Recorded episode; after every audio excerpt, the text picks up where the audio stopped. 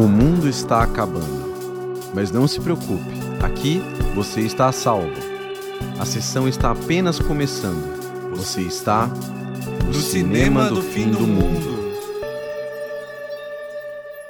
Olá, eu sou o Rob. E eu sou o David. Sejam bem-vindos a mais um programa do Cinema do Fim do Mundo e hoje para um episódio especial que a gente já vem falando há um tempo, algo que a gente estava trabalhando ao longo dos últimos meses, vendo filmes, que é o nosso programa sobre filmes de Kung Fu. Para quem já vinha acompanhando os programas anteriores ao longo do último ano, percebeu percebeu que, vez ou outra, a gente falava dos filmes que a gente estava vendo, um filme aqui, uma colar, especialmente ali na época de John Wick, né?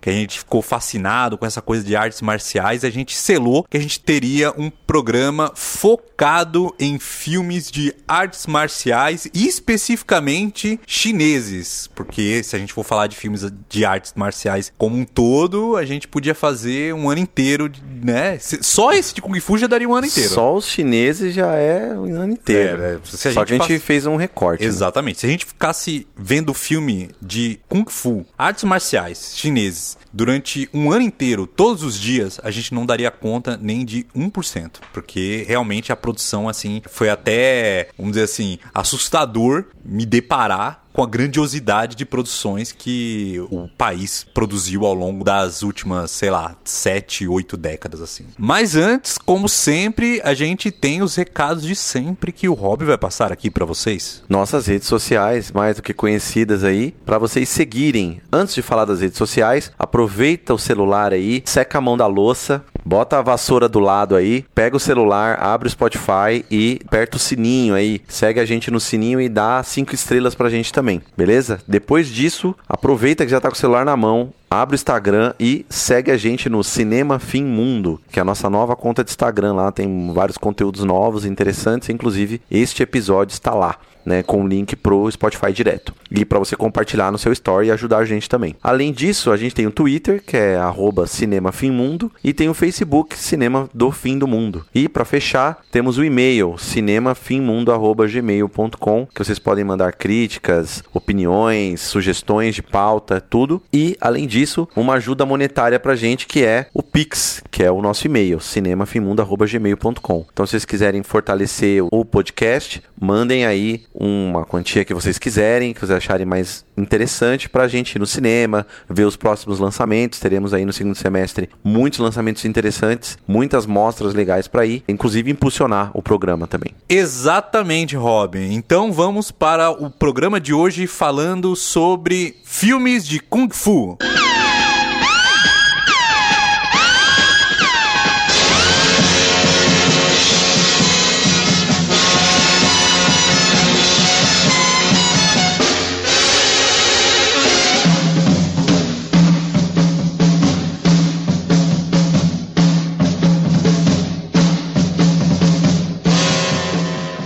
Vocês devem ter ouvido esse teminha aí da introdução e já associado à música lá do Kill Bill, não é mesmo? Pois eu também. Eu não fazia ideia de que, na verdade, essa música está na abertura de Cinco Dedos de Violência, ou Five Fingers of Death, um filme de 1972, estrelado pelo Lolier e que mostra claramente a paixão do Tarantino por esse tipo de filme. E eu e o Rob estávamos discutindo isso, né? O quanto que a gente cresceu vendo filmes de artes marciais. Meu pai adora filmes de artes marciais e quando a gente era pivete, era um gênero muito popular. Era aquela coisa de você ir na locadora e ter lá uma sessão de ação onde uma grande parcela, se não a maior parte, era de artes marciais, né? Então aquela sessão ação tinha um outro filme lá de tiro, tal, assim, talvez tinha lá os filmes do Charles Bronson. É, Charles Bronson também, mas tinha muito filme de artes marciais e muito filme, claro, chinês, muito filme de kung fu.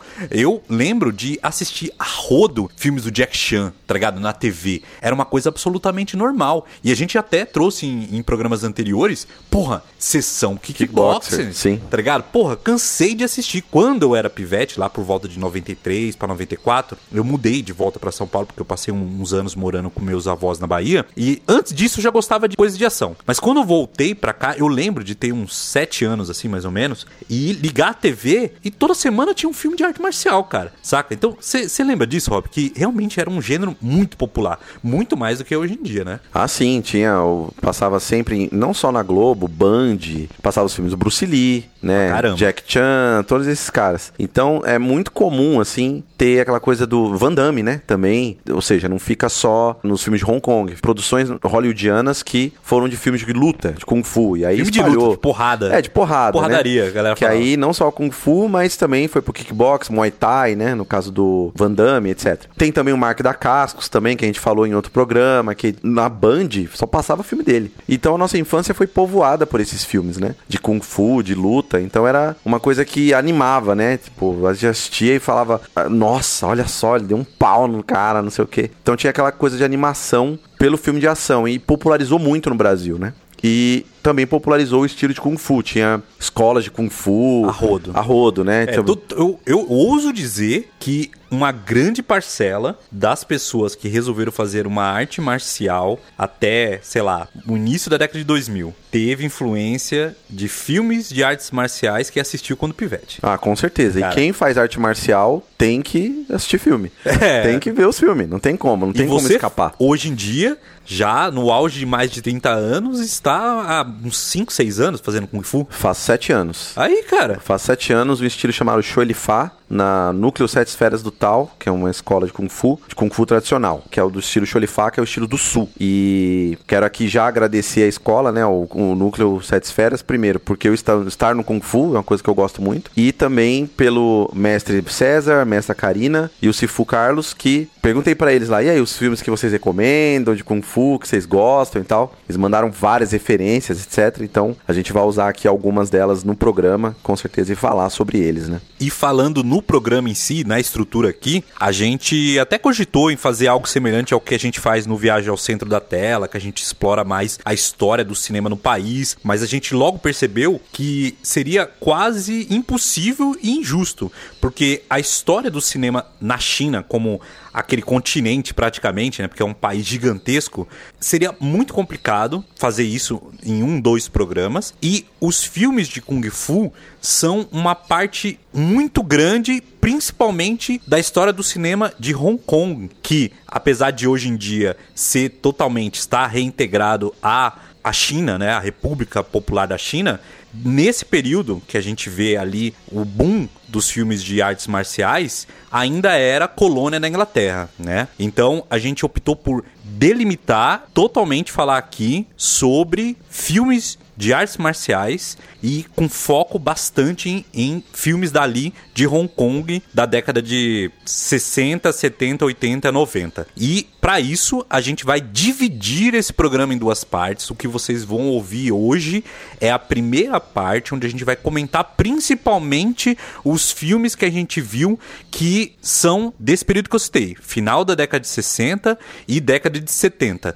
No próximo programa, a gente vai falar mais de filmes mais novos que a gente assistiu, filmes mais recentes, filmes até de menos de 10 anos atrás, e também de filmes de Wuxia, que o Rob também vai explicar aqui. Então, esperem que vai ter uma parte 2 em breve. A gente hoje está focado em gravar somente essa primeira parte, então talvez daqui a um, dois programas a gente retorna aqui a parte 2. Então, acho que a gente pode começar aqui, Rob, falando do início, né, Rob? Fala um pouco aí do Kung Fu e dessa coisa do Shu, e eu vou te ajudando aqui com o que eu puder ajudar nesse lance dos termos, porque acho que vale a pena explicar pra galera que tá ouvindo aí. É, de uma forma mais geral, Kung Fu significa trabalho árduo, trabalhar para a perfeição. Então, por exemplo, quando você está cozinhando, né, cozinhando, fazendo uma comida, você se dedica ali a organizar os ingredientes, a comprar, a dedicar o tempo a fazer a- o aprendizado que você aprendeu com a sua avó, como é que faz aquele prato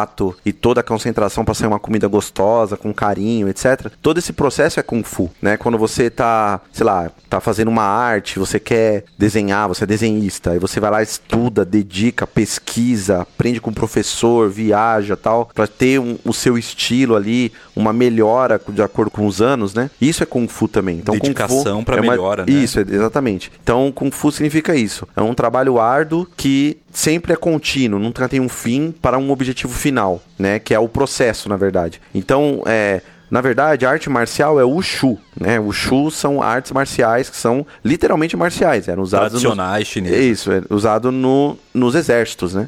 Então era uma forma de organização de punhos e armas de um exército de várias pessoas que se organizavam para defender um território, defender um templo, etc. Então, o Shu, artes marciais, é uma coisa mais geral. Ocidentalizou-se como Kung Fu. É meio parecido com o pagode, por exemplo. A gente fala, ah, vamos ouvir pagode aí. Pagode não é um estilo musical. Pagode, na verdade, era quando os grupos de, de da comunidade negra se reuniam nas praças para tocar samba para tocar as músicas, né? As músicas do samba ou até capoeira, jogas de capoeira, jongo, etc. Então, quando as pessoas passavam na rua, assim, ah, que, que, ah ali é o pagode ali, ah, você está fazendo o quê? Estão fazendo, vamos, vamos pro pagode. Pagode é o evento, é a festa, né? E aí meio que foi interiorizando, né, é, vulgarizando para como se fosse o estilo. Mas não é, é a mesma coisa do Kung Fu.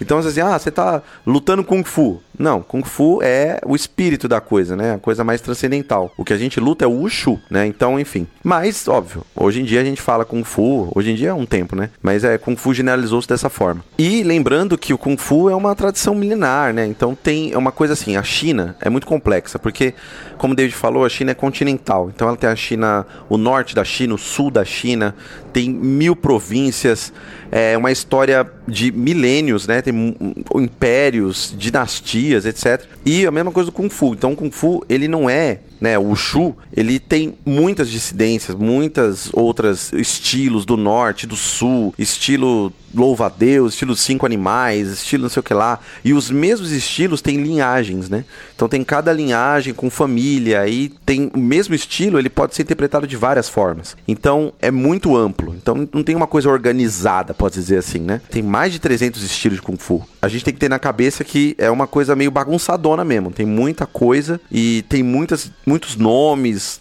é, é uma coisa muito louca. E no filme, nem sempre você vai identificar um estilo. Fala assim, ah, esse estilo é tal. Às vezes é uma mistura de estilos, etc. Então tem coisa, por exemplo, o estilo que eu faço, que é o Cholifá, ele foi fundado em 1836, né? Então já é no século XIX. É uma coisa mais moderna, pode-se dizer assim, né?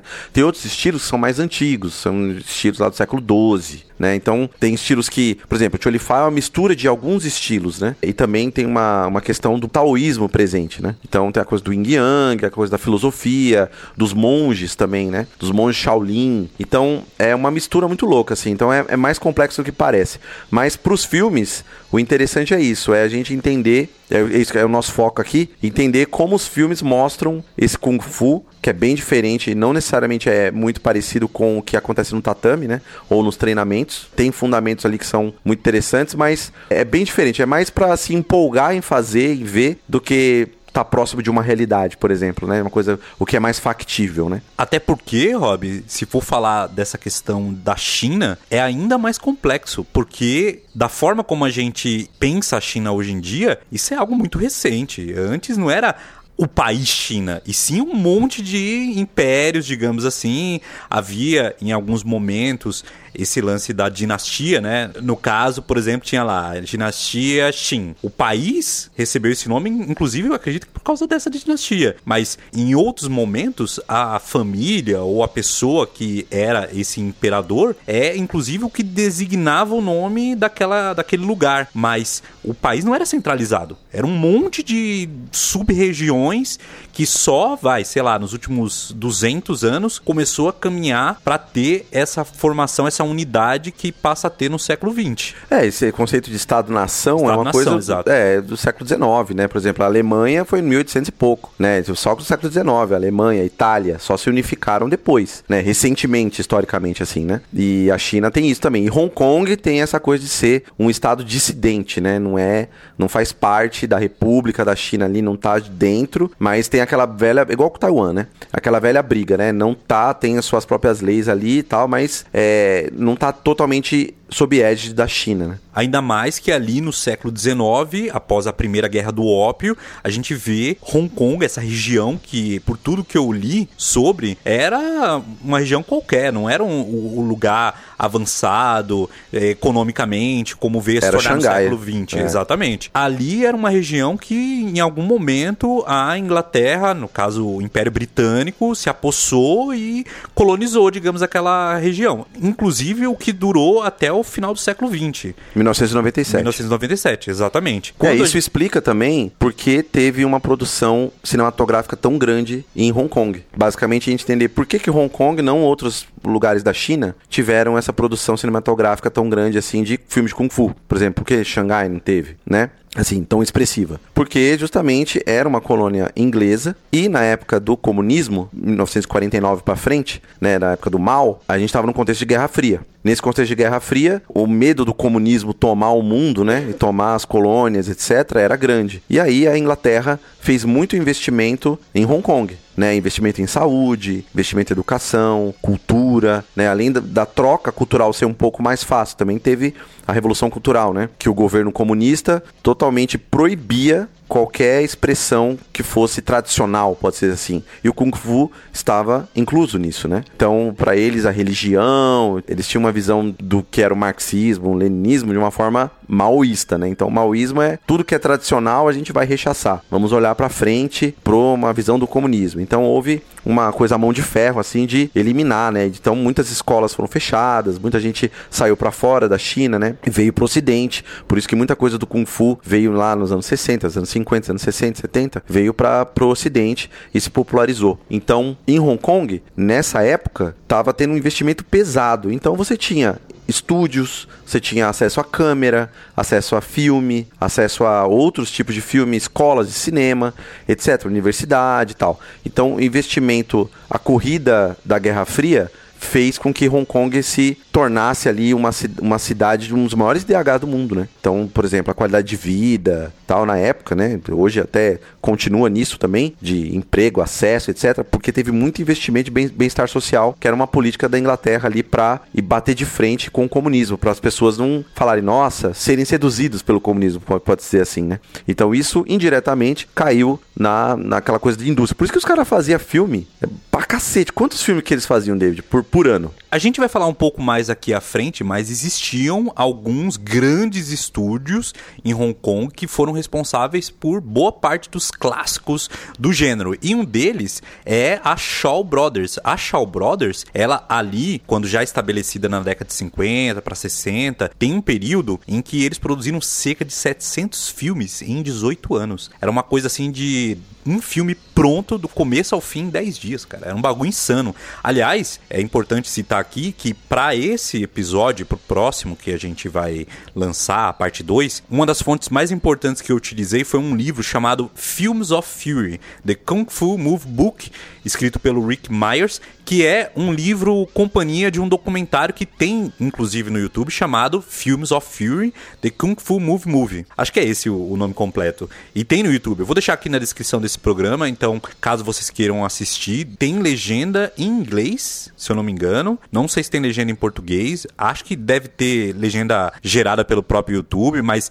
a língua é inglês. Mas, para quem tiver um pouco de compreensão da língua e interesse pelo tema, vale muito a pena. O livro é bem mais completo. O Rick Myers, eh, ele diz mesmo no livro que ali é o onde ele, ele, ele sozinho escrevendo. O documentário tem um diretor, tem outras pessoas que trabalharam no roteiro para deixar mais bem humorado, mais dinâmico, coisa que o livro é bem dinâmico, mas é mais informativo, um textão mesmo, é um, um livro que demora para ler e dali é onde eu peguei boa parte dessas informações sobre filmes, sobre diretores, sobre quais são os, digamos que, principais nomes da indústria, etc. E voltando a Shaw Brothers, ele conta no livro que eles tinham um sistema de filmagem que era absurdamente rápido. Os caras trabalhavam muito e muito rápido, meu. Imagina, um filme pronto em 10 dias praticamente, mano. Olha a loucura, cara. Filme normalmente vai. Um filme de grande estúdio hoje em dia, assim,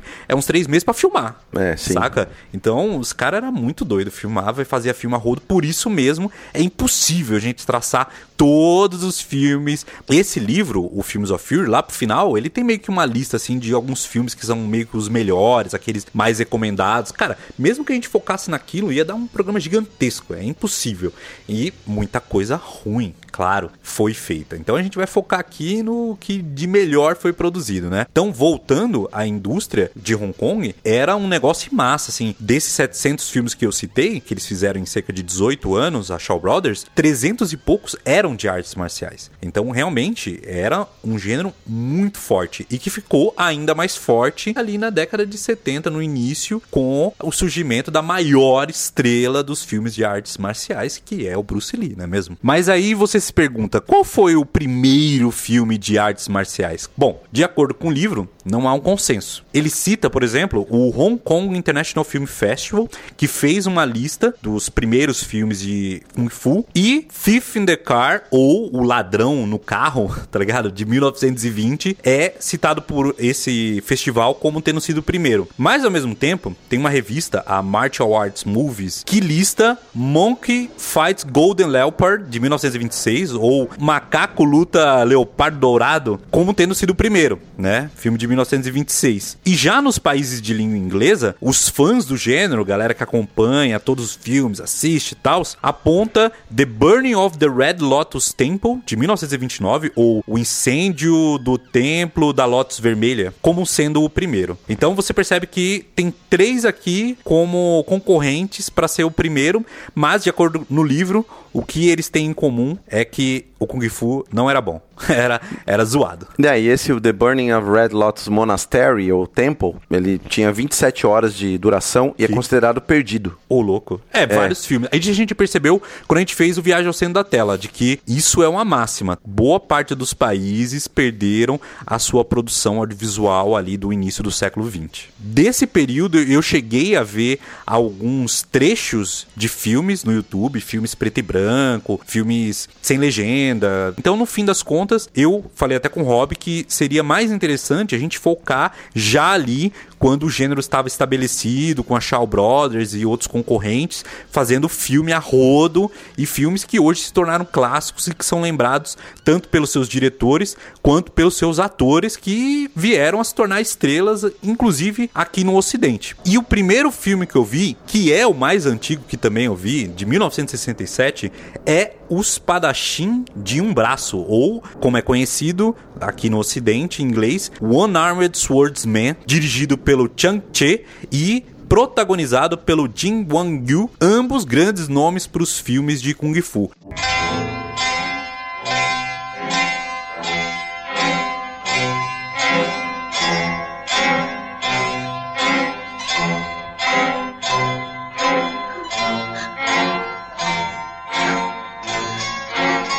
O Chang Che por ser um dos diretores mais revolucionários. Ele é um cara que fez filmes que estão aqui na nossa lista como marcos do gênero. E o Jim Wang Yu como sendo uma das primeiras grandes estrelas dos filmes de Kung Fu. Ele foi um ator que, por anos, esteve nos cartazes de filmes de sucesso na China. Esse filme narra a história de um jovem que ele mora como um filho adotivo numa família tradicional e de grande renome nas artes marciais marciais na China. O pai dele, pai biológico dele, morreu protegendo esse senhor quando ele ainda era uma criança e esse senhor prometeu ao pai dele que cuidaria dele. Então criou ele como filho, ele tem também uma filha e ele vive nesse, digamos, templo com outros alunos do mestre, treinando com eles, só que todos eles olham para ele como um vassalo, como uma pessoa de classe baixa que merece trabalhar, tá ligado? Limpar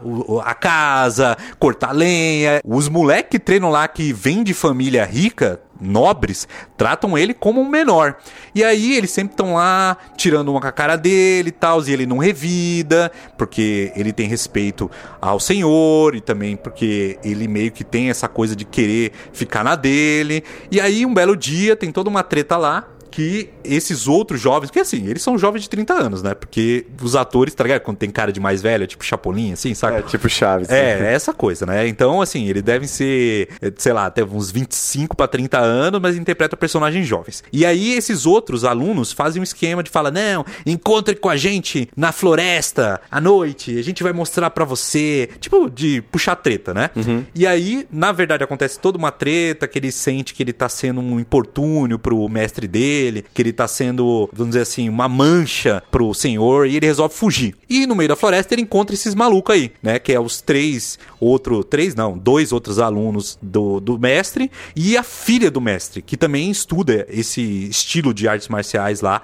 que usa espada e tal, saca? E aí é, é tipo um, um estilo de, de espada específica, tá ligado? Com, com cabo dourado, uma coisa assim. E eles querem brigar com ele, só que ele não quer brigar. Ele diz que não vai brigar. E aí a filha do mestre vem brigar com ele e ele não saca a espada e ele fica só meio que se esquivando. E é, cara, dá pra perceber o quanto que os filmes de artes marciais evoluíram. Porque esse filme, assim, realmente dá pra perceber que as pessoas estão lutando, assim, tipo, cara, eu luto melhor, cara, e eu não luto nada. Entendeu? É aquela coisa meio teatral mesmo, não é uma coisa realista, realista mesmo, né? E aí a mina saca a espada e ele não revidando, ele simplesmente tenta esquivar e ele se deixa, pode-se dizer, acertar pelo golpe da espada, que é a técnica lá que o mestre dele ensina. E ele acaba perdendo um braço nesse processo, saca? E aí ele sai ferido e a galera fica, meu Deus, arrancou o braço dele. Aí chega o mestre. Mano, olha essa história, cara. Aí chega o mestre, o que vocês fizeram com ele? Aí, mano, o cara já foi embora. Aí ele cai de uma ponte, cai dentro de um barquinho. Aí ele é salvo por uma mina. Aí ele fica com um braço só. E aí ele fica revoltado porque ele não consegue mais praticar artes marciais. Aí ele tem que aprender como lutar com um braço só. E é todo esse, esse arco de meio que semi-vingança. Porque não tem muita vingança ali, saca? Mas é mais uma coisa meio que de honra e tal. E como esse cara que perdeu um braço tem que reaprender a ser um, um, espadachim, um lutador, a não ser um inválido, como ele fala em alguns momentos. Eu vou ser um inválido. O que, que as pessoas vão querer com uma pessoa que só tem um braço só? tá ligado?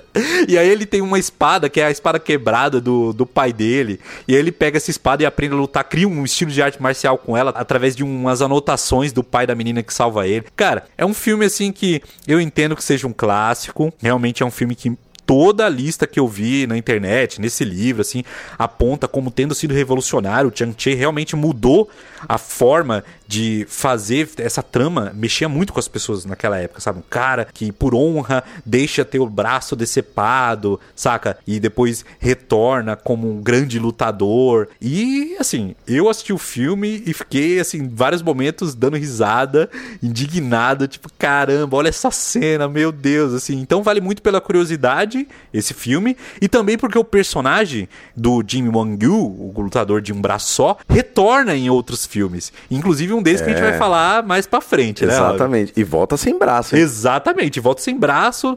E não dá pra entender se é o mesmo personagem, mas é o mesmo ator sem um braço. Então é o mesmo personagem, sacou? Sim. É. E esse é de 67. O filme posterior que a gente assistiu foi um que o Rob viu, né, Rob? Que é lá do início da década de 70. Conta aí. É, tem o, a Tocha de Zen, o Touch of Zen, que é de 71, né? O David assistiu. A gente tá seguindo aqui um cronograma, a gente tá seguindo uma ordem cronológica, mas é, é mais para guiar aqui o programa, mas não é, não se atenha muito a ela. A gente vai ir e voltar algumas vezes. Então, o, o Touch of Zen, a Tocha de Zen, é um filme incrível, maravilhoso. Amei esse filme, que é um filme de Uxia. O estilo de Uxia é como se fosse o conto de cavalaria, tipo coisas assim, que são coisas mitológicas da China, contos que eram passados, ah, aqueles contos, sabe, do como fosse os três mosqueteiros, aquela coisa de histórias fantásticas, incríveis da época antiga ali, do século X, do século IX, que é passado de forma escrita ou oral por tradição e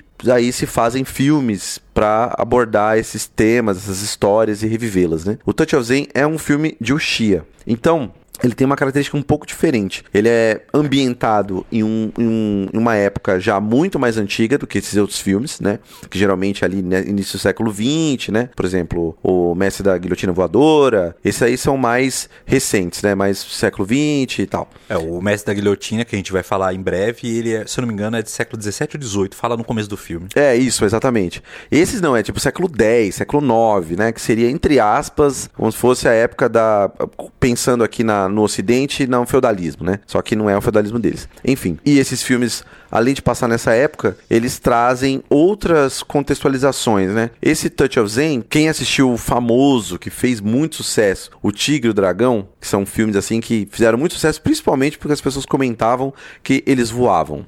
então essa é a maior característica que todo mundo falava. Nossa, os caras voam, que absurdo. Exatamente, é fantástico, né? Essa é uma característica exatamente do Uchiha, né? Exatamente. Que é coisa fantástica, mitológica. Mitológica, tava remeter às mitologias da China, né? E bom, mitologias folclóricas populares e com muita espada, conto de cavalaria, de espada, de espada, né? E a gente não vai entrar muito nesse episódio, nesse primeiro, porque a gente viu muito filme de Uchiha. Então a gente, como tá seguindo é, uma coisa meio cronológica, é mais interessante a gente falar dos filmes de Kung Fu, mais clássicos mesmo, que marcaram a época, e os de Uchiha, que teve uma onda de Uchiha nos anos 2000, principalmente, no final dos anos 90, teve uma bomba de filme, inclusive o Tigre Dragão é dessa época. Então teve o Herói, Tigre Dragão, entre outros filmes que são o Chia, né? Então a gente vai deixar para falar no segunda parte. Então eu só estou fazendo uma menção honrosa que eu não vou falar nem do filme hoje, é só no próximo programa. Então quem tiver interessado fique aguarde o próximo episódio. Que é o seguinte, esse filme marcou os filmes de Uchiha. Ele foi um determinante, um filme que serviu de exemplo para todos esses, inclusive o Tigre Dragão. Então se você gostou de Tigre Dragão, assista o Touch of Zen. Mas, enfim, é só o que eu vou falar para deixar aqui o gostinho. Vamos seguir pro próximo, que veio de 70, né? Um ano antes. Lembrando que são anos de lançamento, tá? Muitos desses filmes provavelmente foram gravados no mesmo ano. Por exemplo, A Tocha de Zen foi lançado em 71. Provavelmente, ou ele foi gravado em 71 mesmo, ou ele foi gravado em 70, juntamente com outro filme. Então, o David assistiu o famoso The Chinese Boxer, de 70, que em português é A Morte em Minhas Mãos. Olha só a tradução.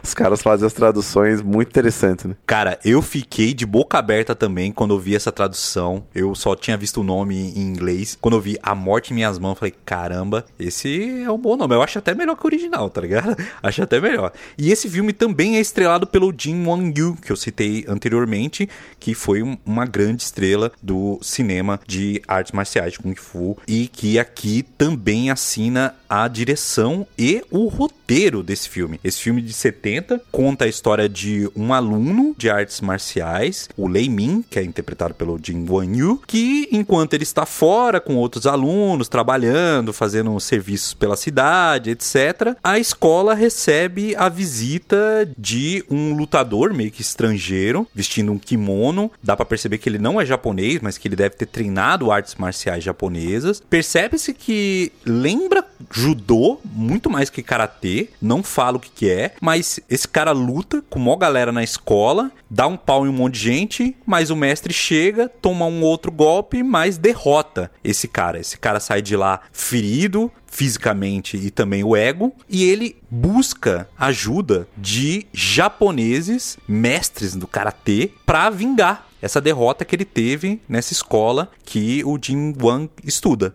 Ele volta posteriormente e aí onde acontece a tragédia de que eles vão até a escola também porra um monte de aluno, uns morrem, outros não, mas principalmente um mestre dessa escola morre. E o Jin Wang quase vai pro saco também. O personagem dele, o Lei Min, toma uma sua violenta, é salvo por sorte e fica lá, eu vou buscar vingança. Ah, só que ele tá quebrado, então ele tem que se recuperar e treinar também. Então ele tem que aprender novas técnicas, tem que treinar pra caramba. Aí tem todo aquele arco do cara que busca lá aprender novas técnicas e treinar, e aí ele vai ficando mais forte e ele volta lá pra se vingar, né, desses japoneses e do cara que é compatriota, mas que, digamos que está do lado do, do adversário que matou o mestre dele, saca? E aí é isso, cara. É ele buscando vingança pela morte do mestre dele e de outros colegas de escola contra esse, essa galera do mal aí. E esse filme é interessante porque mostra uma tendência que eu e o Rob observamos e que o livro também fala. De que os japoneses, por conta de todas as adversidades,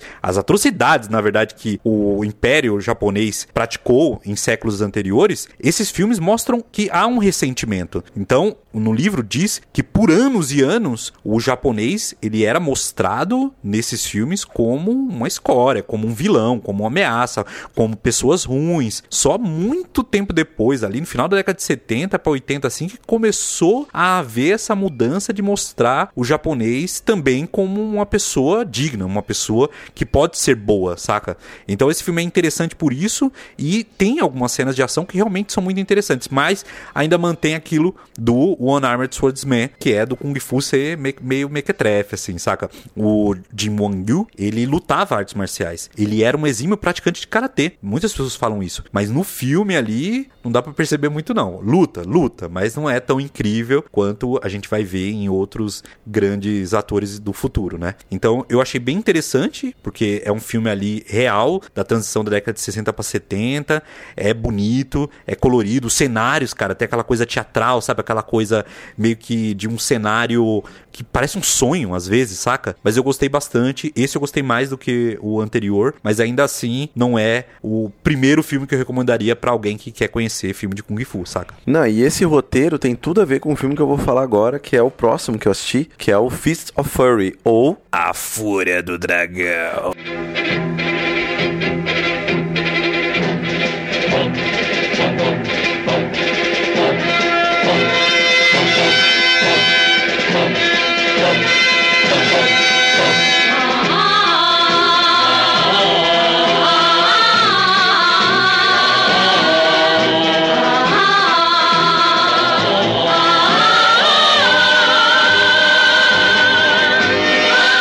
Dragão, que é famosíssimo, um filme estrelado pelo grande Bruce Lee, né? E esse filme tem praticamente o mesmo roteiro. É baseado numa história real em que o mestre, um, um grande mestre de artes marciais, de Kung Fu, chamado Wo Wanjia, ele morreu e aí, por uma causa assim que foi envenenado. Primeiro falam que ele morreu de pneumonia, né? Morreu de morte natural. E aí começa a ter uma dúvida. Não, como assim? Ele era saudável, né?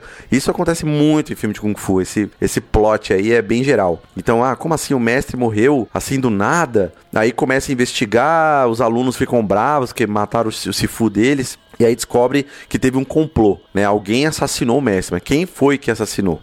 E aí o Bruce Lee, ele faz um personagem que é o Chen, que é um, um dos alunos, melhores alunos do professor, que na escola lá dele tá raivoso e quer saber quem foi que assassinou o mestre. E ele fica lá fury, né? Bravo. Pô, é a mesma trama, velho, tá ligado? É a mesma coisa, Só mesma que coisa. O, o, outro se passa, sei lá, na, na China mais antiga. Isso aí eu Isso, acho um esse moderno, é em né? Xangai, isso, esse é em Xangai, com ocupação japonesa. Então a gente tá lá nos anos 40, mais ou menos, né? Ali no período entre a Primeira Guerra e a Segunda, que aí o Império Japonês tá dominando várias províncias chinesas e os japoneses foram impiedosos, né? Então eles, além de fazer a dominação ali do território, também tinham uma coisa de pisar na cabeça, de humilhação contra os chineses, que esse filme mostra muito claramente. Então, assim, tem aquela famosa cena que tem um portão, assim, de entrada e tem uma placa, não em inglês, né? Não são permitidos chineses e animais, nem animais, nem cachorro, nem chinês. E aí tem uns japoneses que, na verdade, são atores chineses e atrizes vestidos de japonês, meio, é, meio tirando sarro, assim, né? Totalmente cartoonizada, Isso. assim. Tem uma palavra até pra isso, né? Quando você faz uma estereotipada. é Isso, bem, é, estereotipado. estereotipado. Tipo, as, as mulheres assim com um, um kimono, né? Aqueles kimono japonês. E os caras com os bigodinhos, meio que era meio famoso, assim, pro, dos generais lá do, do Império. Costeleta. Cor da pele. É, a cor da pele. Aí tem também um, um- Na porta tem um indiano, assim, que tá com um turbante. E é um chinês com uma cara mais pintada. Os caras deixaram ele mais moreno, né? Então, ou seja, cheio de estereótipo, né? Bem típico do cinema dos anos 70. E aí, o Bruce Lee, os, os chineses dão risada da cara dele. Fala assim: ah, você tem que entrar de quatro, igual um cachorro. Aí ele fica puto, assim, ele vai, começa a ficar. O filme inteiro é ele ficando puto. Ele vai ficando puto, ficando puto, até o ponto que ele estoura e arregaça todo mundo.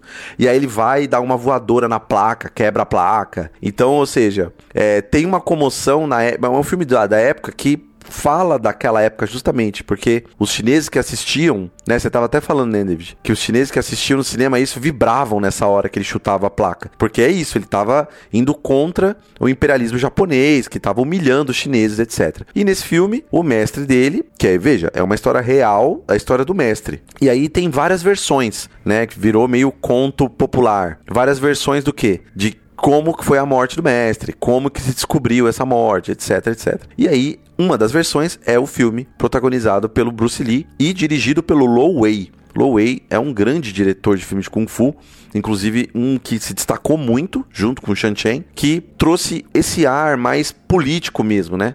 Ele fez questão de colocar essas discussões políticas de sub subtexto no filme. Então esse filme é muito bom porque o Bruce Lee é um cara que começa a ser investigador. Então ele sai fora da escola de Kung Fu, se isola, fica com um pesar enorme da perda do mestre dele, isso toca ele profundamente. Ele não admite que o mestre dele tenha morrido por causa natural, por pneumonia que seja. Ele acha que é uma trama. E aí ele consegue descobrir, de alguma forma, que se assistir no filme você vai ver, que realmente atentaram contra a vida do mestre. E foi os japoneses. Né? Foi os japoneses ali, junto com alguns chineses que estavam do lado do japonês, que atentaram contra a vida do mestre dele. E ele faz questão de se vingar. Que é a mesma coisa do filme que você acabou de falar. E aí ele começa a se disfarçar. É muito bom, cara. O roteiro é muito bom porque ele, você vê o Bruce Lee se disfarçando assim do cara que vai arrumar o telefone, né? Então, assim, ah, ele bota um óculos, bota um chapéuzinho, um bonezinho assim, faz uma cara de bobo, fica atuando, né? E aí ele vai lá o Bruce Lee, aí vai lá só querendo pegar a conversa de quem tá falando lá do japonês que eles estão tramando, etc. E aí tem a polícia a polícia que tá investigando quem tá matando os japoneses. Que ele vai matando um por um, mano. Ele vai matando os caras na porrada. Sem arma, hein? Vai matando na porrada e prendendo em praça pública numa corda. Então a galera acorda de manhã, vê um corpo lá em cima e vai, meu Deus, quem que matou? E lembre-se, é Xangai, mas é uma região, uma província, todo mundo se conhece e tal, né? Então ele fala, puta, é o Shen, é o Shen, mas a gente não tem provas. E esse inspetor, o policial, é o próprio Lowey é o próprio diretor, né? Ele faz o policial. E aí ele atua muito bem, é muito bom a atuação dele. E aí a história se desenrola, etc. E já sabe, né? É ele porrando todo mundo, querendo se vingar no acesso de fúria, por isso esse nome é muito bom. Fist of Fury, né? É o punho da fúria. Então ele é a fúria do dragão, no caso. Todos os filmes do Bruce Lee é dragão, né? Põe tudo dragão no meio. Então ele fica com uma raiva e ele faz tudo que é anti-Kung Fu. Porque o Kung Fu, na verdade, é, não é ter raiva, né? Você não pode ter fúria e raiva. A filosofia, de fato, do Kung Fu é você ter o controle da mente, né? Você ter uma transcendência. O objetivo mesmo é você ir transcendendo o seu corpo e você sendo o seu próprio inimigo, né? Você aprendendo e evoluindo a ser uma pessoa melhor, etc. Essa é a, é a filosofia de fato do Kung Fu das artes marciais. E o Bruce Lee vai totalmente contra isso, entendeu? Ele vai no sentido de ser fúria tal, e vou porrar mesmo e vou lutar. E a característica das lutas é um pouco mais realista, porque a gente tem alguns filmes, por exemplo, a gente vai falar mais uns filmes lá pra frente, que tem uma coisa meio, é, uma, um, uns golpes assim que demora. Não, o Bruce Lee é três porradas já era, é um chute. Ele gostava até disso, para ele. Exatamente. Era, era até ruim quando ele filmava com outros diretores, porque ele achava que a luta devia ser isso, rápida. Só que a galera que dirigia falava, não, mas e o entretenimento? Tem que ser Exato, mais, foi por saca? isso que ele tretou com o Low Way. É. O Low Way era o cara que justamente queria isso, espetacularização, uma coisa mais cartunística assim, né? E aí ele brigava com o Bruce Lee, Bruce Lee tretava com ele o tempo inteiro, que até no set de filmagem quase ele deu uma porrada no diretor. Teve que a mulher do diretor entrar na frente pro Bruce Lee se acalmar. Esse foi o segundo filme com o Lowey. O primeiro é o Big Boss, pelo que eu vi, que é Isso, o... exato. O dragão chinês. Que na ver... dragão. Isso, que na verdade foram gravados na mesma época. É, Eles foram gravados meses, no mesmo ano. Meses, Isso, assim, meses de diferença. Ano. Mas o primeiro que saiu foi o dragão chinês, do mesmo ano, dirigido pelo Lowey. Isso, que se passa na Tailândia, etc. E tem todo esse, esse lance de ser um pouco investigativo, uma coisa meio filme no ar. Tem James Bond, James talvez. Bond, aquela coisa de é, detetive, né? Que muito. O Enter the Dragon é assim também, né? A Operação Dragão é mais. Aí é, é de fato mesmo coisa de agente espião. Mas esse Fúria do Dragão, para mim, é o melhor que eu vi do Bruce Lee. Eu acho que é o que eu mais recomendo. Se você quer ver um filme do Bruce Lee, o primeiro filme, veja esse, porque ele é muito dinâmico, tem ótimas lutas, são simples. É porrada e tal, e aquela cara do Bruce Lee típica. Os gritos. Os gritinhos dele.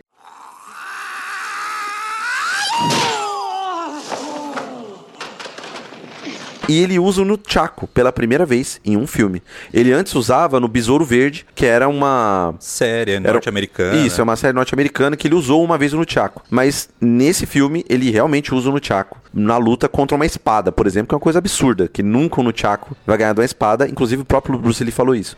Então você vê que nos filmes de, Kung Fu tem uma espetacularização típica e já normalizada. Intencional. Intencional, sim, sim. E eu acho importante falar um pouco da figura do Bruce Lee, porque ele, de fato, é o motivo da gente estar falando hoje sobre filmes de Kung Fu. Porque é graças a ele que os filmes de Kung Fu transcenderam as barreiras da China e chegaram até o Ocidente. Ele virou realmente um ícone. Eu e o Rob tava até falando que você chega aqui em São Paulo, vai na periferia, todo mundo sabe quem é o Bruce Lee. Quando a gente era pivete, tinha galera com pôster do Bruce Lee, saca? Eu lembro de quando era criança na Bahia, veja só, lá 92, 91, eu lembro de ir na casa de um parente nosso, lá onde tinha um deles que era um pouco mais velho que a gente e tudo mais, que ele tinha um nunchaku também. Por que ele tinha um nunchaku e ficava lá treinando, fazendo os bagulho? É, Bruce Lee. Bruce Lee, cara. Exatamente. A- ali tinha 20 e poucos anos, vai, da, da- do auge da carreira dele, assim. E ele é um cara que muita gente conhece dos filmes dele de artes marciais a partir desse momento, de Big Boss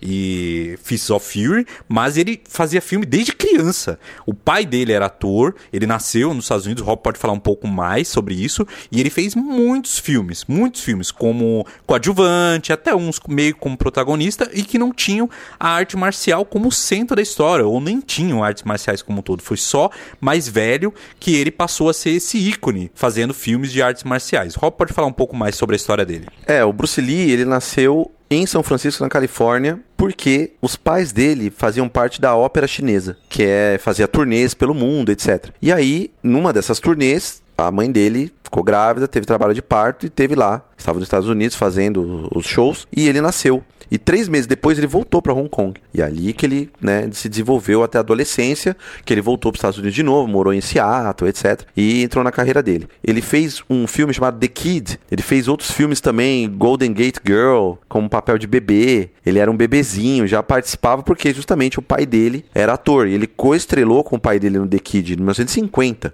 Então tem filmes que ele tá bem pequenininho, mesma carinha, né? Mesmo, mesmo jeito dele. E aí ele já tava muito acostumado com essa coisa de atuar, etc. Você vê até que a atuação dele, por mais exagerada que é, ele sabe olhar pra câmera, ele sabe agir, né? Bem diferente de outros, outros atores que não eram atores, eram artistas marciais. O cara fazia arte marcial e era chamado pra fazer filme. É muito mais fácil você pegar um artista marcial, fingir que, é- é ator, do que pegar um ator pra aprender luta marcial, né? É difícil. Então é muito mais fácil, né? Por isso que os filmes têm uma qualidade duvidosa. Se você assiste hoje com o olhar acostumado que a gente tem de cinema, né? A gente tá acostumado a ver filmes blockbuster, filmes de Hollywood, filmes né, que tem uma atuação de Oscar, né? Aí você vai ver um filme desse, aí você fala, nossa, que porcaria. Não, mas calma lá, né? Você tem que contextualizar. Veja bem, é um filme dos anos 70, eles não são atores, né? A direção também. Acho que nem a culpa no ator, mas é na direção. A direção de ator, porque é o diretor que faz o ator tirar o melhor dele, né? Então, às vezes, os diretores, em às vezes não, em grande parte desses filmes, não sabiam tirar muito dos, dos, dos artistas marciais. Por isso que fica aquela atuação meio, ah, né, meio teatralzona, exagerada e tal. Enfim, com 18 anos, o Bruce Lee já tinha aparecido em 20 filmes. Então, ele era um talento precoce já, já tava no ápice. E veja bem, ele morreu com 32 anos. Então, 32 anos, assim, ele fez uma carreira na sua juventude, nos seus 20 e poucos anos. Então ele era um moleque. E também tinha um temperamento difícil, né? No Fúria do Dragão, ele teve várias tretas. Tem um, um cara chamado Bob Baker, que no filme ele faz um russo que luta Bushido. O Bushido é o estilo japonês, né? Que tá contra a escola dele, que matou o mestre dele, nesse caso. E aí, esse russo chega altão e tal, só que na verdade ele é norte-americano, né? Os caras falam que ele é russo, tem nada a ver com o russo. E ele era amigaço, o ator, né? O Bob Baker, ele era amigaço do Bruce Lee. Ele era o segurança do Bruce Lee e o drug dealer do Bruce Lee. Tem cartas provando que o Bruce Lee pedia LSD, maconha, cocaína, inclusive, que o Bruce Lee usou muito. Como traduz drug dealer pra português, Rob? É o trafica, né? é, é o trafica do cara, né? Então, Bob Baker que inclusive morreu de ataque cardíaco, né? A gente começa, ih, cara morre de ataque cardíaco antes dos 50, é estranho. Enfim, é, então, é, Bruce Lee teve uma vida muito, né, conturbada, muito excessiva, porque ele era um jovem nos anos 70 em estúdios de Hollywood. Imagina o que que tem lá. Droga, sexo e rock and roll, era isso que ele que tinha, né? E arte marcial no caso dele. Então, era uma vida louca, assim. Bruce Lee tem muita coisa acessível dele de documentário, além dos filmes, né? É, de documentário, de coisas no YouTube, de coisa de texto. Nossa, você quer saber da vida do Bruce Lee? Só dá um Google que vocês vão saber tudo da vida dele. A gente não vai entrar muito em detalhes aqui, porque a gente quer avançar com os outros filmes, né? Falar dos outros filmes. Mas esse filme, a minha recomendação é: nunca vi o filme do Bruce Lee. Veja A Fúria do Dragão. Esse é o melhor filme dele, que se opõe ao próximo, que já é de 73, que eu vi, que é o Operação Dragão, que já é um filme que tem produção hollywoodiana, dirigido pelo Robert Clouse.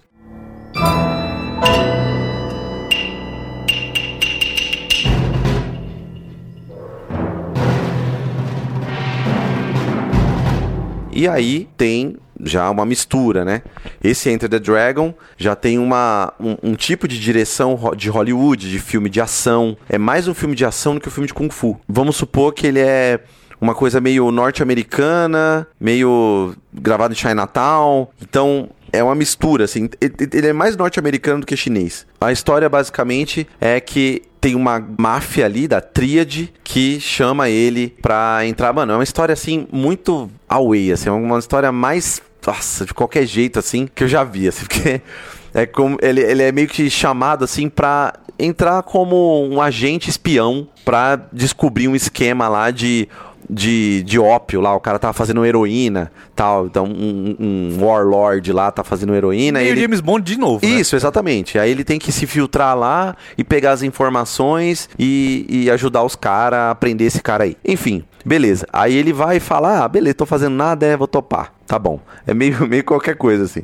E aí a gente tem o Jim Kelly, que é aquele ator negro, William, que interpreta Williams, que luta também. E aí eles fazem como se fosse um torneio. É quase o Triângulo da Tristeza, assim. Todo mundo se reúne numa ilha, aí chama um monte de personagens, os caras vão assim meio mal encarado. Aí vai o, o Bruce Lee meio quietão, assim, misteriosão, não revela. Ele quase não luta no começo do filme, é mais pro fim, né? Então não tem muita luta, é mais uma coisa assim, ele se disfarçando, ele de terno e gravata. É uma coisa meio.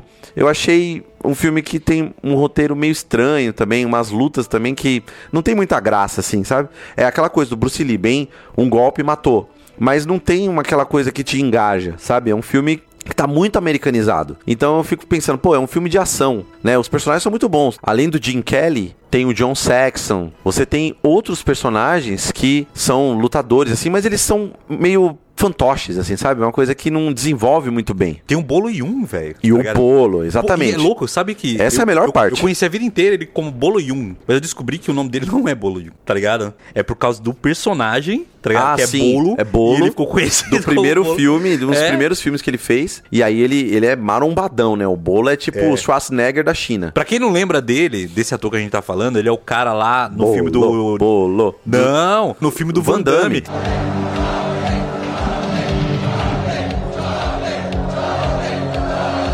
Shang-Li, Shang-Li, eu acho que é Shang-Li. É, Shang-Li, sim. algo desse tipo, que ele joga Areia. vidro, areia nos olhos, acho que é vidro, cara, alguma coisa tipo no É. olho do Van Damme, ele fica, ah, tá ligado? Sério. Acho que é o último kickbox, o último grande kickbox, eu vou descobrir, vai falando aí, vou descobrir. Sim, enfim. E aí, essa ilha de Han, né? Que ele tem essa missão a cumprir. E aí ele começa a ver que tem lá um, uma- um esquema de tráfico de drogas, de, de fazer heroína e vender heroína muito louco. Assim, o cara escraviza mulheres.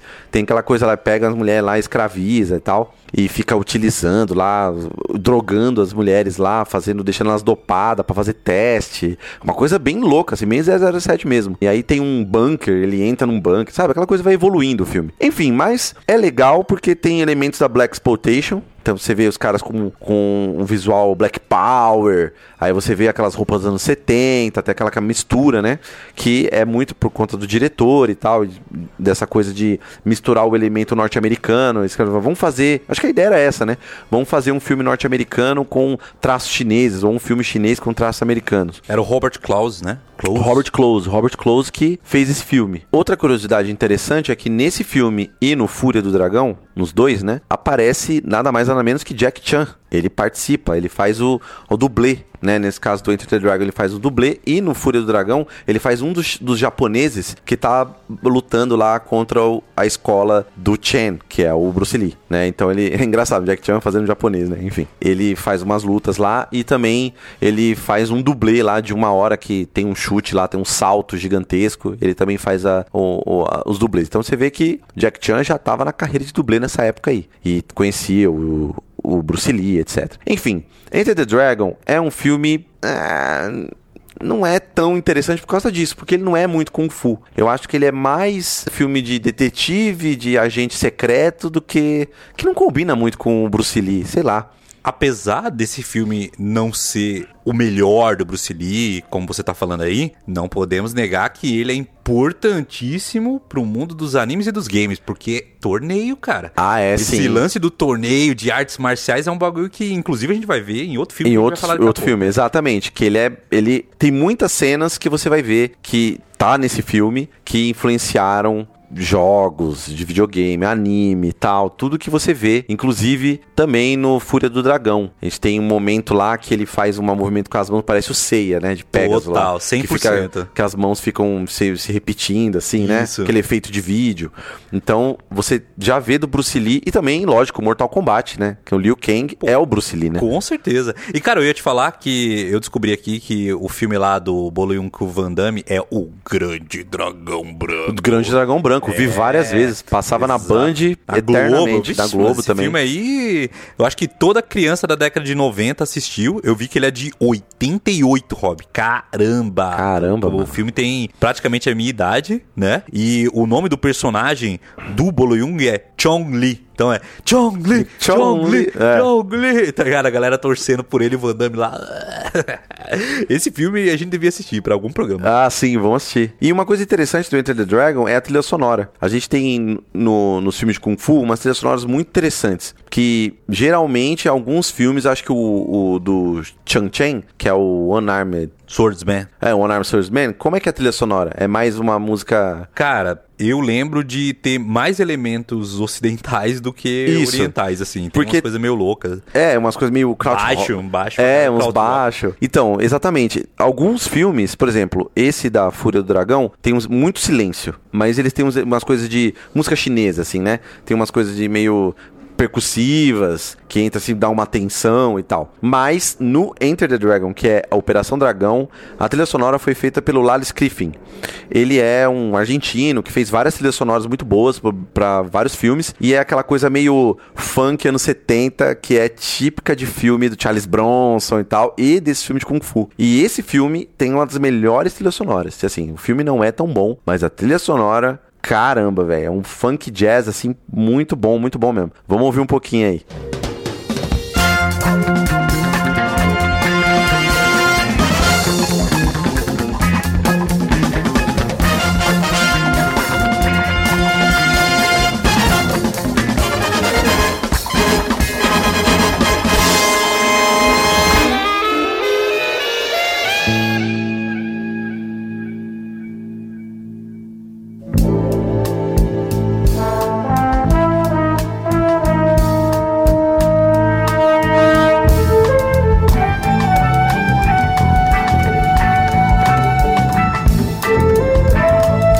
E é aquela coisa meio de filme de ação, que dá uma empolgação, né? Esse tipo de trilha sonora. Nos anos 70, ficou como se fosse uma tradição mesmo. Então, os filmes de. A trilha sonora de filmes de Kung Fu vão além do estereótipo da música chinesa, aquela coisa. Porque a música chinesa não é muito. Né, se for ver a tradicional mesmo, são instrumentos acústicos, né?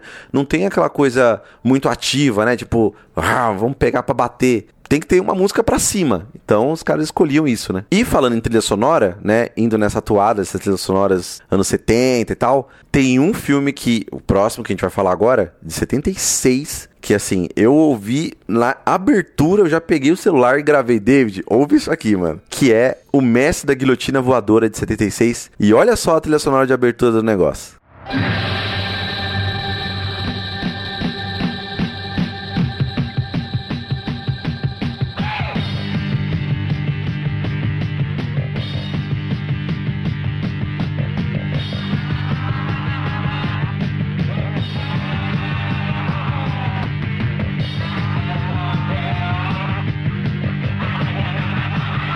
Então vocês ouviram aí uma trilha sonora que é do Noi. Noi é uma banda de kraut rock, que é um punk rock meio eletrônico, meio robótico, que fez sucesso na Alemanha, né? Uma banda, banda alemã do final dos anos 70. Então, é muito improvável, né? E falar, nossa, mas kraut rock, o que, que tem a ver com Kung Fu. E era justamente que os diretores, né? O caso do diretor do Mestre da Guilhotina Voadora, o Tim Guan Yu, que ele, ele mesmo quis botar essa trilha sonora. Falei, não, a trilha sonora de Kraut eu gosto, eu ouvi e tal. Pra... Você vê que é uma questão de Hong Kong. Quanto eles estavam abertos pro ocidente, né? Então, é, recebia, naquela época, disco, né? Então ele deve ter ouvido na rádio, disco. Então você vê como é importante ter... É, essa abertura contribuiu mesmo pra dar a cara dos filmes, né? E aqui a gente tem mais uma vez o Jim Wang Yu na direção no roteiro e estrelando o filme do mestre das artes marciais sem um braço. Porque esse filme é meio que uma continuação espiritual daquele filme lá, One Armed Swordsman. E aqui a gente vê ele já como um mestre estabelecido,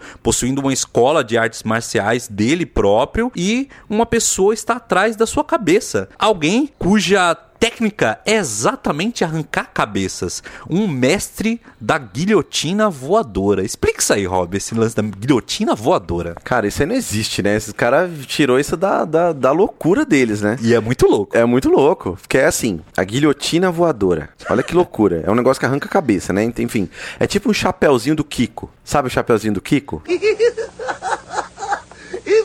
Aquele chapéuzinho redondinho. Só que é um chapéuzinho redondinho que tem uns dentes de lâmina dentro dele. E aí ele solta esse, esse chapéuzinho por uma corrente. Então ele vai lançando isso e ele puxa a corrente. Quando ele puxa, o negócio gira. E aí vai descepando geral. Cara. E é uma coisa meio que de cair na cabeça e forma tipo um, um chapéuzinho que cobre até o pescoço. Sim. E aí ele puxa e aí a lâmina Aí- já arranca do pescoço pra cima. o assim. negócio é sanguinário, né? Fatality. E não, isso aí você pode ver que o Tarantino bebeu muito desse filme, né? Porque é bem Tarantino. E aí tem um nome também alternativo desse filme, que é One Armored Boxer versus The Flying Guillotine, que é exatamente o que você falou, como fosse uma continuação, né? E então, esse cara, que é um cara velhão, assim, parece o Pai Mei, né? Quem assistiu Kill Bill já sabe, o Pai Mei lá, aquele cara barbudo, todo cabelo branco e tal, ele é um assassino, né? E cego. E cego, ele é cego, pode crer. E ele aparece treinando. E aí, cara, uma parêntese. É a melhor sonorização de filme de Kung Fu. Perfeito, porque, mano, é exagerado. Vai... Puxa, puxa. Primeira cena do filme tem ele treinando nos pau lá, fazendo o treinamento. E aí tem uma sonorização maravilhosa. Vamos ouvir.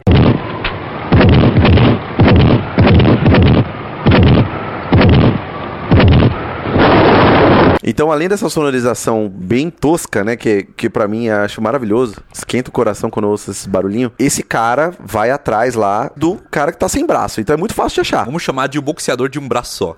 Isso, tá bom, é melhor. Pra, pra essa tradução. De... E até tem uma parte lá que ele tá lá no, no restaurante e tal, e tem um cara sem braço também. E ele já vai lá sem dó, né? Ele olha e fala, ó, o cara sem braço. Arranca a cabeça do cara no meio lá do galera comendo. Aí fala assim, pô, mas por que, que você fez isso? Falei, não, o cara sem braço. Não, ele é um mendigo só, pô. Ele tá metendo louco aí de ser o cara, porque ele é o boxeador de um braço só. Ele é famoso. Ele é muito famoso. Ele é muito famoso. Então tem uns caras que tentando imitar ele e tal, né? Pra ganhar coisas, etc. E aí, cara, o filme se desenrola em um certo ponto. E isso aí é a parte 1 do filme. Que é importante dizer que é meio que uma história de vingança, porque esse cara da guilhotina, ele faz meio que parte de um clã, onde ele é um grande mestre, podemos dizer, que cuida de execuções pro governo, ou pra dinastia, whatever, o poder que tem no país. É o matador. É o matador. E aí, dois dos alunos dele, que são muito bons lutadores, foram enviados pra matar o boxeador de um braço só. E eles não voltaram. E como, obviamente, eles não voltaram, já pressupõe que algo aconteceu. E ele recebe até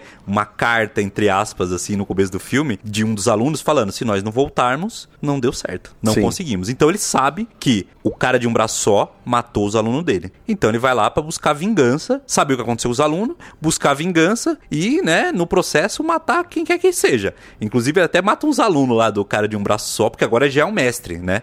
E no livro fala que esse filme foi feito em outro estúdio pra capitalizar do sucesso do filme anterior, sacou? Então, assim, assim, é, você percebe que ali a gente já tinha uma franquia, é a Marvel. A Marvel do cara de um Sim, braço só. exatamente. O Homem-Aranha. Só que é o homem de um braço só.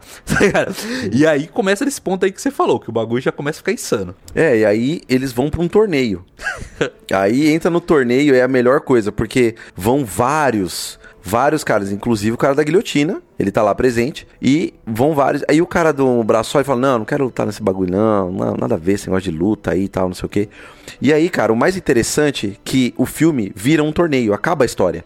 Não tem história mais nenhuma. É só um contra o outro. Então, aí chega um cara de um estilo de Muay Thai, tem um cara de estilo do sei do que lá, um cara de outro que tem, ele, sei lá, eu nem lembro mais. taekwondo, o cara lá da flautinha? É, não, é. O da, flautinha é, Muay Muay Thai. Thai, É, Muay Thai, que é uma coisa bem estereotipada também. Que é um tailandês, né? E aí tem um lance, tem um lance cultural deles de ter esse som de flauta e tal. E toda vez que toca a flautinha, o cara aparece. Tem uma hora que eles querem atrair ele, esse cara do, do Muay Thai, pra dar um pau nele, pra matar ele, né? Que ele dá trabalho, né? O cara luta. Aí eles, vamos, vamos tocar a flautinha que ele vai aparecer. Aí ele aparece, mano. Como assim? Ele, ai, tô tocando a minha flautinha, vou chegar aqui. Como assim, mano? E ele mesmo sempre chega tocando a flautinha, fazendo uma dancinha e com a pele ultra bronzeada, tá É, ligado? bem, bem estereotipado mesmo. Tipo, qual é o curry face, né? Faz o curry face lá nele. É tipo, ah, puta, é difícil. Enfim. E, e são vários personagens, né? Então tem, tem uns lá, umas coisas meio bizarras, assim, é quase meio super-herói. Que é bem fantástico mesmo. O cara tem um. Puta, eu não lembro qual que é os personagens que, que eles têm lá. Tem um lá do cabelo, né? Que ele tem um bagulho no cabelo. Então, então as coisas meio fantásticas, por É exemplo. japonês, né? Que, é, que tem um chapéu, que parece meio que um O Raiden, samurai. Tem um indiano que estica os braços. Isso, é isso aí. cara. Que se você for ver é Street Fighter, né? Tem o, o, o Dalsin, que estica os braços, tem o Raiden do, do Mortal Kombat, que é o cara que tem um chapéu de, de chinês, na verdade, mas ele é um japonês e tal. E aí tem. é, cada um tem um superpoder, assim, pode-se dizer, né? Então, é- esse filme, cara, é muito peculiar porque ele vai por um absurdo. Ele, ele experimenta mesmo. Uma coisa que não é muito comum nos filmes de Kung Fu até então. Então ele começa a dar uma viajada pesada, assim, e cada personagem é muito peculiar. Então você olha e fala, mano, que que, que que é essa batalha, assim? E as lutas são bem estranhas também, né? Mas eu acho divertido pra Não, muito caramba. bom. Esse Esse, foi muito foi bom. um dos que eu mais me diverti, cara. Esse foi o mais legal, um dos mais legais, assim. Que as lutas são absurdas, né? Já começa ali uma coisa que é muito. não era tão comum, que é as acrobacias. Começa, que isso vai se acentuar mais no Jack Chan, mas começa a ter um lance mais de acrobacia, de salto, né? De ter mais isso. Era uma coisa bem pouco. Do Bruce Lee, você vê que é um ou dois. Aquela voadora dele, famosa, que ele não gostava, inclusive, dessas coisas de ficar, ai, voadora de dois metros. Isso não existe, né? E aquelas mortal, salto mortal, etc. Que, aliás, quem fazia os dublês era o Jack Chan. E esses são elementos do Uchiha. Esse filme aqui É. é, um filme de Uchiha, porque Sim. tem essa coisa fantástica dos saltos, super altos. E de ser um assim. conto tradicional também. né? Isso, e tem o, o golpe, a guilhotina, sabe?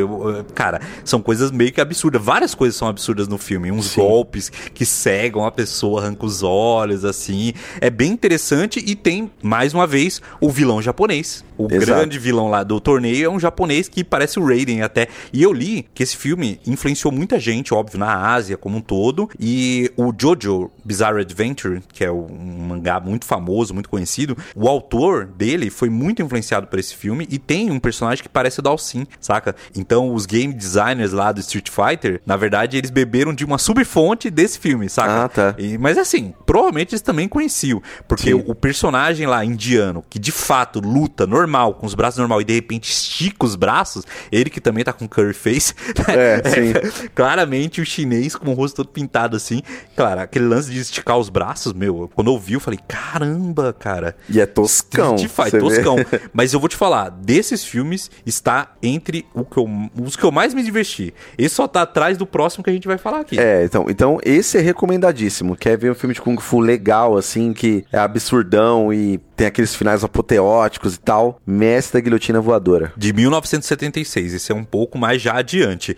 E já aqui no final da década de 70, a gente começa a ver o surgimento de duas estrelas até. Ambos já estavam na indústria há um tempo, mas é aqui que eles fazem alguns dos seus grandes clássicos. O primeiro é o Gordon Liu, que fez a 36ª Câmara de Shaolin, filme de 1978, dirigido pelo Liu Chialian, que é um dos grandes diretores de cinema de Kung Fu, considerado o mestre dos filmes de Kung Fu, e que aqui traz um filme que realmente fala de Kung Fu. Enquanto que outros filmes no passado, a história podia ser substituída por qualquer outra coisa. Tipo, sei lá, estão falando de um filme de perseguição e pode trocar por arma, por espada, por, sei lá, corrida de carro. Mas aqui não. É um filme de Kung Fu. E, inclusive, um filme de Kung Fu que não tem nada de relacionamento amoroso, nada. O, o, o amor é pelo Kung Fu. No livro descreve muito bem que esse filme trazia esses elementos intencionalmente. Porque o, o Liu Chialian, ele é um cara que treinou a vida inteira. Ele é um cara que estava muito ligado às artes marciais muito antes de ser um cineasta. E quando ele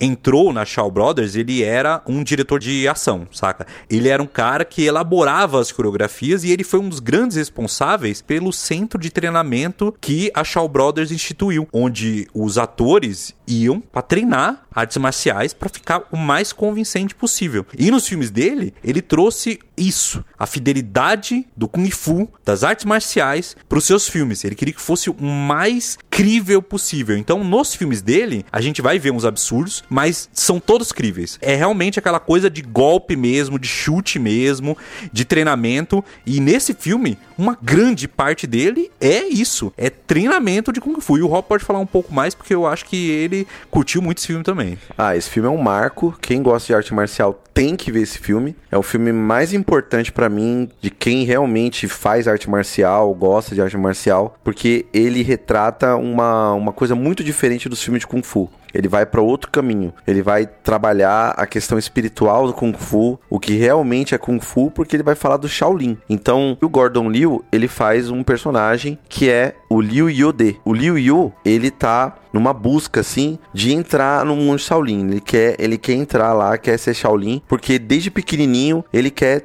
tretar, ele quer falar, não, eu quero usar o Kung Fu para eu me defender, porque estão me batendo, não sei o que. Ele tem uma visão um pouco mais terrena do que é o Kung Fu. E aí, o processo dele é muito interessante porque ele chega lá na porta do monastério, né? Que tem 35 câmeras. Então são 35 casas, pode ser assim, cada uma tem uma característica de treino, né? Tem um aspecto. E aí Aí você vai entender porque chama 36 câmeras de Shaolin o nome do filme, né? Mas são 35 e aí ele entra e fala: "Não, eu quero lutar". Ele fala: "Como assim? Por que que você quer lutar?" Não, eu quero ser um Shaolin e tal, não sei o que. Sabe aquela coisa de eu quero fazer arte marcial porque eu quero porrar. Quero bater nos outros. É isso aí e tal, não sei o que. E aí ele vai aprendendo o que, que é de fato ser um artista marcial. Então, o caminho da marcialidade. Além do que, o Kung Fu é muito bom. Tem arma, tem punho, é bem variado, né?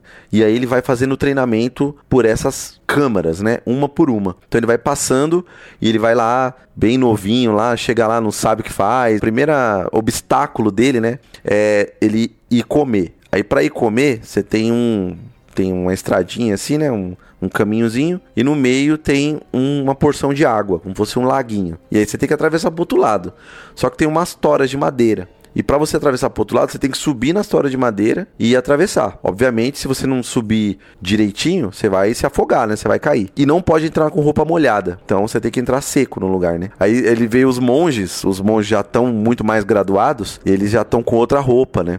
E eles entram por outro caminho que o caminho deles é seco, eles não têm que fazer esse, esse processo. É muito interessante para você ver o caminho do artista marcial. E é engraçado que o primeiro que ele vai é o último. Os cara, um dos monges fala assim: tá bom, você quer aprender? Vou te levar lá no último. Ele leva lá nos monges e os monges estão todos sentados meditando. Aí ele fala: cadê? Vocês não estão brigando? Cadê? Vocês estão só meditando, vocês não sabem nem lutar, não sei o que.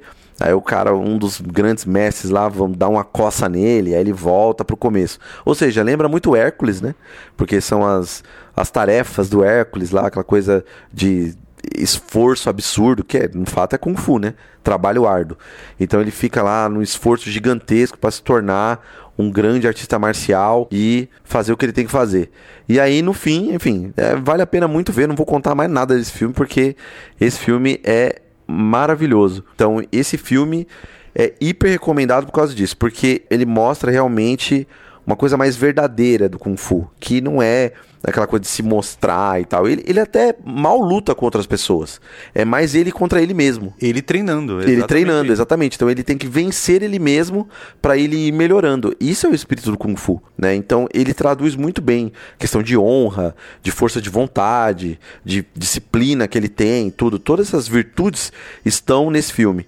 Então ele é essencial para você entender isso. E, e, tem uma outra característica que não tá num contexto de filme policial, o cara matando não sei quem, torneio. É outro, outra pegada, né? Por isso que ele é tão importante. E o Liu Xiaoliang, em toda a filmografia, o foco dele era exatamente o Kung Fu, as artes marciais. Como eu disse antes, ele é um cara que vem primariamente das artes marciais. Então, para ele era muito importante ter ali nas telas essa coisa das artes marciais sendo mostradas da forma mais fiel possível. E ele é um cara que conheceu Bruce Lee, conheceu boa parte dessas outras pessoas que foram grandes pro mundo do Kung Fu e ele diz em entrevista que o que faltava para muitos desses era exatamente essa coisa da filosofia do Kung Fu. Não é só a luta em si, saca? E ele também era ator. Ele participou de vários filmes, inclusive um que eu vou falar mais para frente, talvez na parte 2.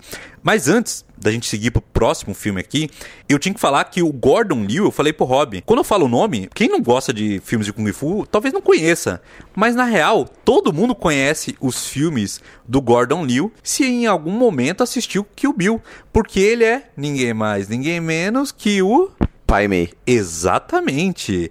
O Pai Mei, sabe, o mestre lá que ensina a personagem da Uma Thurman é o Gordon Liu mais velho. Claro, o Tarantino deve adorar esses filmes e chamou ele para ser um mestre, cara, um mestre no filme dele que homenagearia esses filmes de kung fu que tanto eram caros para o Tarantino. É, por isso que ele fez o Kill Bill, né?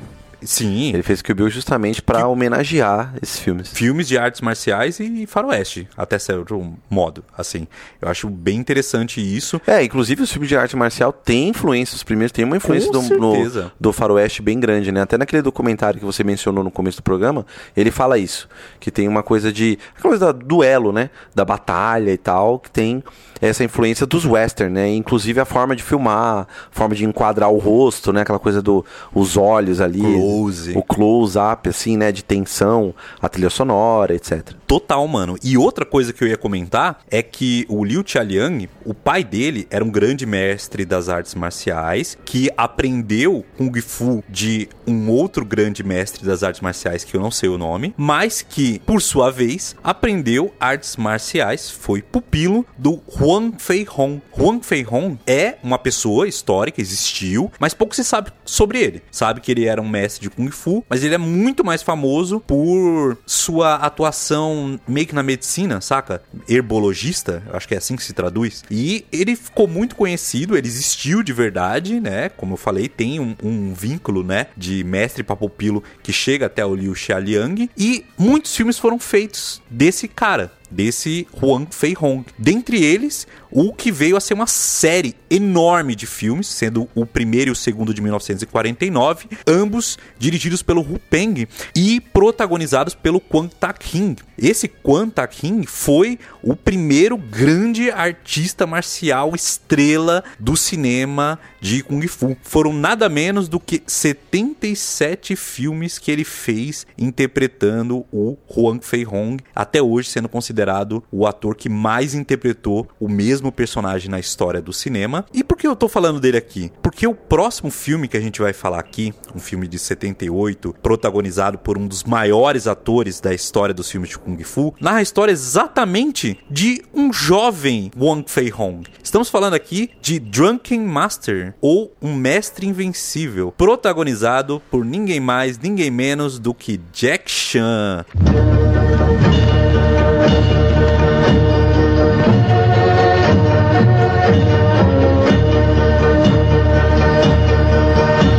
Esse filme aí eu adorava quando era pivete e o Rob acho que nunca tinha assistido, mas ele assistiu, nós dois assistimos pra falar aqui. O que, que você achou desse filme, Rob? Ah, esse é muito bom. Esse é, esse é disparado o que eu mais me diverti assistindo. É, esse aí é o Kung Fu em outro nível já, porque o Jack Chan, cara, sem comentários. O adicional que ele tem é acro- acrobacia. Como ele é dublê, Ele é o cara que se joga, assim, ele é famoso por isso, né? Se estatela no chão. Cara, é bizarro. E ele tem um Kung Fu muito bom. Então ele salta, pula, e as lutas são muito mais elaboradas nesse sentido. Então ele tem uma, uma coreografia muito dele, né? Muito autoral do Jack Chan. Então você vê um, uma mudança drástica do Bruce Lee pro Jack Chan, entre outros atores, né? Que você vê que o Jack Chan é ele é o único cara que faz isso, entendeu? E ele influenciou o Jet Li, com certeza, entre outros que vieram na próxima, outra geração, o Don Yen, inclusive. Então, você tem muita acrobacia, muita coisa de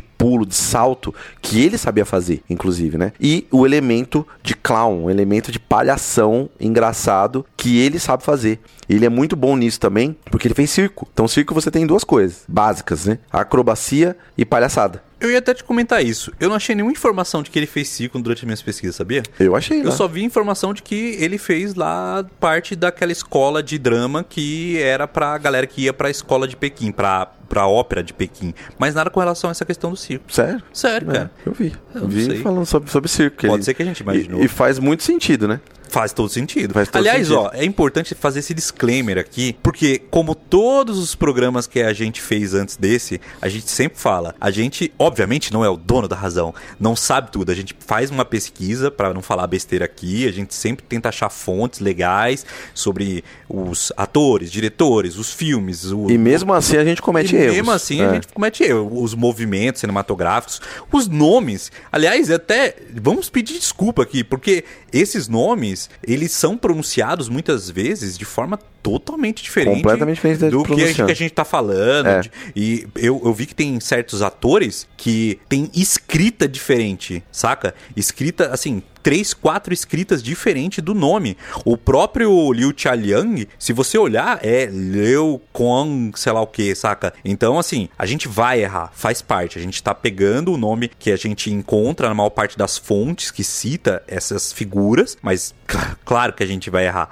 Então, também tem essas coisas de acontecimentos que vocês aí que estão ouvindo, caso percebam que a gente tá equivocado em uma ou outra informação, para isso que serve os nossos canais que o Rob vai repetir logo em breve. É, mas manda aí, que vocês souberem aí, coisa, ah, não, isso aqui não foi, às vezes deixou passar, porque é muita informação, né? Exato. É, a gente selecionou esses filmes, mas tem parte 2 tem mais filme ainda. Exato, é muita coisa então é muita assistir, coisa, né? Então a gente acaba deixando passar alguma coisa de, de sei lá, de sinopse, né? dá, uma, dá umas erradas aí. Exato, e confundindo os filmes e É, tal. enfim, mas seguindo o Drunken Master, que é o Mestre Invencível, que esse nome não é tão errado. É um nome que faz muito sentido, né? E ele é muito bom porque é isso, é a forma do bêbado. E aí já entra um elemento cômico, porque o bêbado é engraçado. Você fala, como assim bêbado? E existe mesmo. Essa forma existe no Kung Fu. Né? Em vários estilos, tem essa forma do bêbado. E nesse caso, ela, é, ela influenciou vários filmes, inclusive O Mestre da Fumaça, que a gente fez um programa, né, falando do filme, etc, que foi a influência direta, né? A diferença é que não é a bebida, né, que o cara é a maconha, que é a fumaça. Nesse caso, é a cachaçinha mesmo, é o tal do vinho, né? Na tradução que eu vi era vinho. Eu também, também dava wine. É, vinho, inglês. né? Então, enfim, é o vinhozinho que ele dá. Isso é um saquê, né? Uma coisa assim que ele toma lá, sei lá, um vinho chinês. Birita. É, a cachaçinha. cachaçinha que vem na, naquele, naquela cumbuquinha dele. É exatamente isso, a cachaçinha do velho. E no filme é, é engraçado que assim, a gente acompanha esse jovem praticante de artes marciais que é totalmente indisciplinado, causa, ele luta muito bem, mas ele causa lá na escola que o pai dele que é o grande mestre, o pai dele é, é um monstro muito conhecido e tal. E por conta da indisciplina dele, ele, claro, arruma umas treta por aí, na rua, briga ali, briga colar, o pai dele fala: "Não dá, não dá. Você já causou demais, fica causando aí, você vai estudar com seu tio. Vai estudar com o mestre lá X. E aí ele fica meio que tipo, pô, vou ter que treinar com meu tio e tal. Ele tá meio cagando e andando, vou fugir mesmo, whatever. Só que o tio dele tem uma fama. E essa fama é de que quem treina fica aleijado. Se não, não aguenta. É, é um treino assim absurdo, surreal. Então ele fala, nem ferrando. E ele meio que foge mesmo. E nessa fuga ele encontra um velho bêbado bêbado, um velho todo bequetrefe, ele fala, não, esse velho, tal, e não tá nem aí pra ele. E acontece algumas confusões que ele vê em ação esse velho, e vê que o velho bebe pra caramba e luta pra caramba. Quanto mais ele bebe, mais ele luta. Exatamente, que inclusive em todos os nomes que eu vejo, pelo menos em inglês, ele sempre tá como Beggar Soul, tá ligado? Que Beggar é tipo pedinte? É, pedinte. é. Pedinte Soul é, é o nome lá. Ele é um personagem interpretado pelo Xiu Tin Yuan, ou Yuan Xiu Tin, que é exatamente o tio que ele não conhecia. O tio dele é o bêbado, ele descobre depois. Então ele está meio que fadado a ter que treinar com esse velho. E ele vai treinar com o velho. E é louco que essa é a trama principal, pode-se dizer que da história, mas paralelo a isso, você tem uma disputa de terras, onde uma galera quer umas terras que o pai do personagem do Jack Chan, Wong Fei Han, tem, né? E, é- são terras assim que aparentemente tem um lance de cemitério, né? Um negócio assim, que é uma parada meio que sagrada, um lugar. Isso. É um lugar importante pra família e pra, pra região. Então essa galera quer as terras lá pra poder minerar, pra fazer alguma coisa pra ganhar dinheiro. E o pai do personagem do Jack Chan não quer, não quer deixar. E além disso tem um assassino por encomenda, né? Um assassino, nem sei como é que fala, é um assassino que é mandado, como é que fala? É um matador, pô. Um matador, um matador profissional, que ele é contratado pra Pé de matar pato. Exato.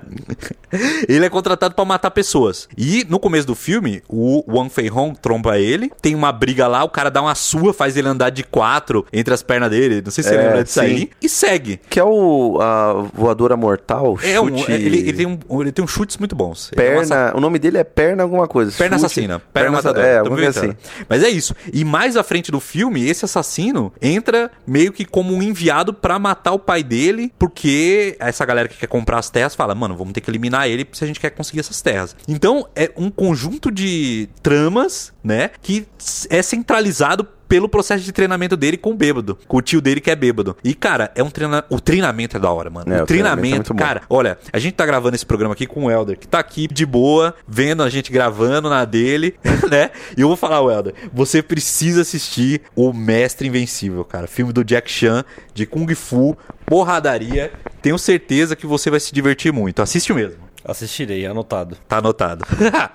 e o treinamento, Rob. É, o treinamento é aquela coisa engraçada, né? Também tem a punição que ele recebe lá do pai dele, que ele tem que ficar no cavalo lá e tal. Aí tem um, uma estaca na bunda dele, assim. se É, ele- tem que... cavalo, tem que explicar, né? É, o cavalo é uma posição que é bem temida no Kung Fu, né? Que persegue desde o início até o fim e quer ficar tipo sentado sem nada embaixo, né? Imagina que você tá sentado com as pernas mais afastadas. E aí você não tem apoio, o apoio é suas pernas mesmo. Então seu corpo tá todo apoiado nas pernas, Pra fortalecer perna, pra você chutar, etc. E sempre tem aquela coisa, né, de colocar um- uma xícarazinha na cabeça dele pra ele equilibrar e tal. É, isso existe mesmo, tá? Esse, e, e também nos treinamentos Shaolin, eles colocam uma estaca de, de madeira assim na bunda mesmo. Tipo, tem esse treinamento de verdade. Que se você vacilar, você, ou você vai ser estocado na bunda, ou você fica no cavalo, né? Então o cara vai lá e fica no cavalo. Aí tem uns que ele tem que ficar colocando a água lá, né? Tipo, bem parecido com o Karate Kid, né? Aquela coisa de. E também o 35 câmeras de Shaolin. 36 câmeras de Shaolin, quer dizer. Você sobe lá e fica colocando a água, ele fazendo abdominal, fazendo resistência, né?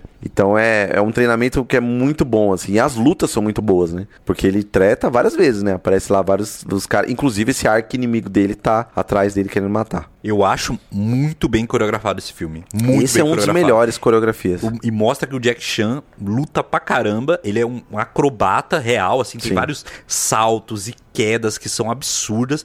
Tem momentos que eu olho o filme e falo, ele se machucou, ele se machucou. Porque aqui a gente tem o começo da carreira dele, a gente ainda não tem aquele final clássico dos filmes do Jack Chan da década de 80 em diante, que começa, quando sobe os créditos, a mostrar os erros de gravação. É isso, que ele cai, quebra. Isso, é. Isso. Pode crer. Chega um momento que todos os filmes dele tem isso, tá ligado? A- Sim, sim. As cenas de erros de gravação. Ainda não tem, mas se tivesse, cara, com certeza ele se quebrou muito vendo, muito fazendo é, as acrobacias ali, saca? E é um filme divertido, é um filme engraçado, é um daqueles filmes que termina é, do nada, né? Porque tem isso.